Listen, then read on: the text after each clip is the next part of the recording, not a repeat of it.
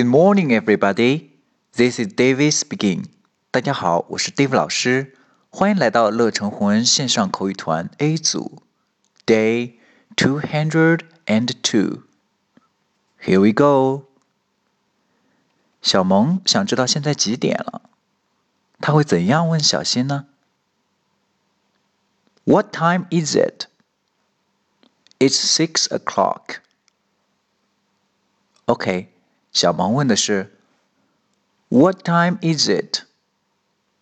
What? What? Time? Time? 这两个词呢有两个 t 的音，我们把它合成一个 t 的音。What time? What time? Is? Is? It? 连读 is it? Is it?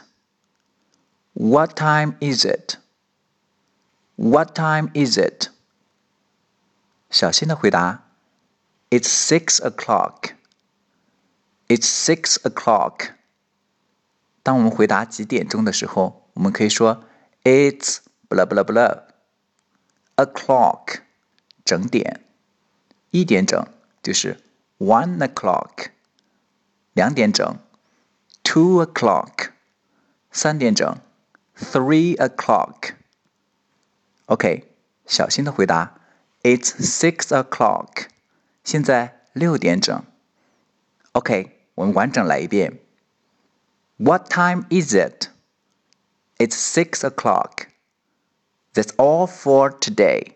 See you next time.